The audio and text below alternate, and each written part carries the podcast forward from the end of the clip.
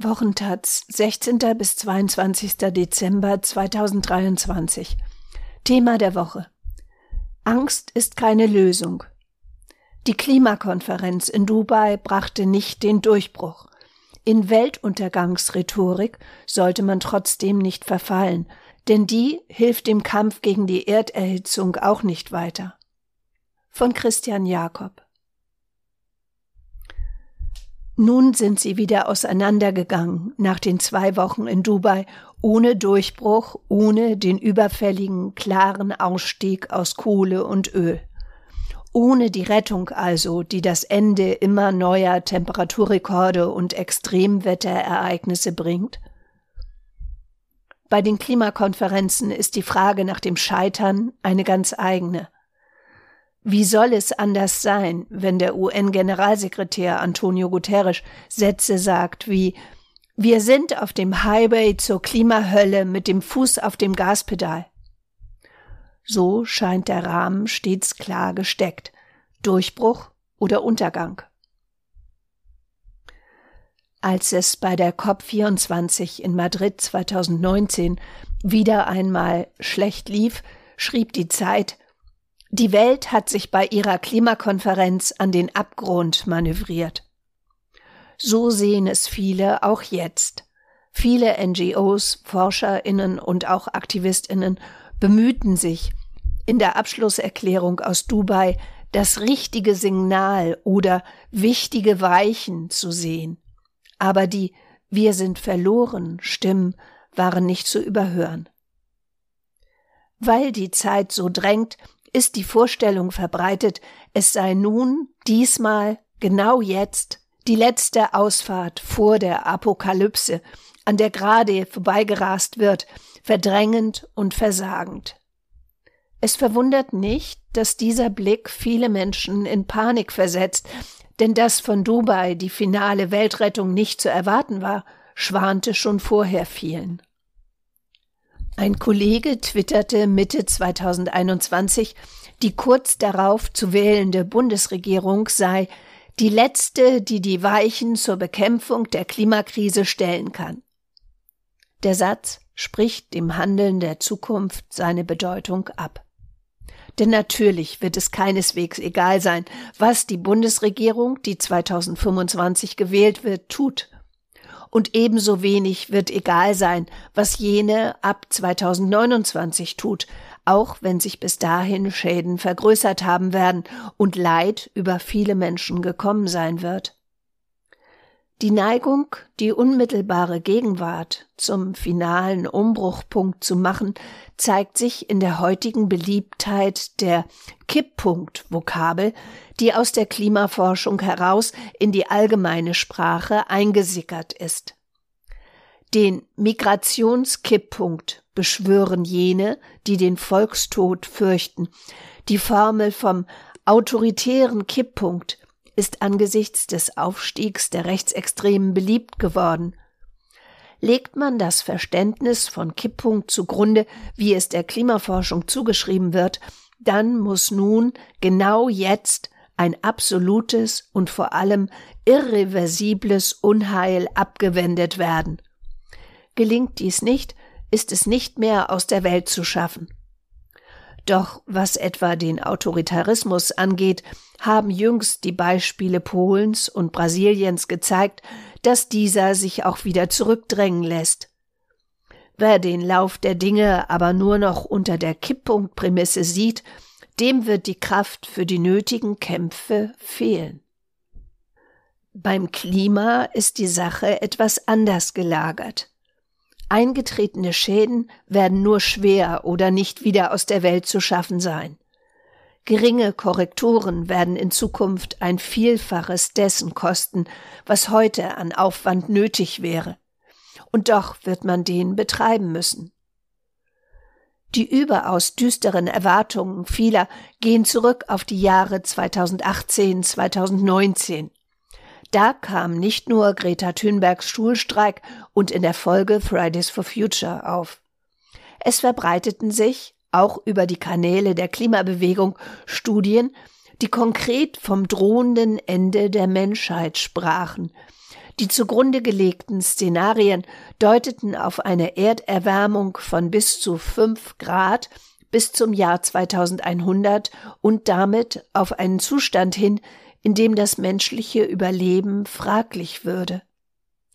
Ein EU-eigener Think Tank warnte wegen der Erderhitzung vor im schlimmsten Fall dem Aussterben der gesamten Menschheit. Das prägt den Blick auf die Klimakrise bis heute. Dabei ist seit 2018 im globalen Klimaschutz eben doch einiges geschehen. Und zwar ganz wesentlich auch durch den Einfluss der Klimabewegung. Heute, wenige Jahre später, hält die Wissenschaft 2,7 bis 2,9 Grad Erderwärmung für am wahrscheinlichsten. Auch damit allerdings werden Teile der Erde unbewohnbar und Vertreibung und Tod für viele Menschen die Folge sein. Und trotzdem geht es nicht um alles oder nichts, wie der US-Klimaforscher Hausfather sagt. Es dürfe sich nicht die Vorstellung verfestigen, dass wir entweder gerettet oder dem Untergang geweiht sind. Alle werden in Zukunft unter der Erderwärmung leiden, weil die Emissionen nicht sofort zu stoppen seien, egal was geschehe. Die Frage ist, wie viel Leid wir haben und wie viel wir retten können. Viele denken, es müsse schon deshalb vom Aussterben der Menschheit die Rede sein, um den Menschen klarzumachen, wie schlimm es um die Erde steht. Nur so lasse sich der Druck aufbauen, um das nötige Handeln zu erzwingen. Doch die Folgen solcher Kommunikation sind ambivalent. Erkenntnis und politische Reaktion stehen neben Überforderung und Abwehr. Die Rede vom Untergang der Menschheit ist dabei auch eine Gleichmacherei, die ignorant ist gegenüber dem konkreten Leid, Wer so tut, als ob es nur Sieg oder totale Niederlage gibt, reißt die enormen Unterschiede der Betroffenheit ein. Dann ist das Unheil absolut und trifft alle gleich. Doch tatsächlich wirken die Risiken sich sehr unterschiedlich aus. Die gegenwärtigen und die historischen, kolonial geprägten Mechanismen der Ressourcenverteilung bestimmen, wer wie verwundbar ist.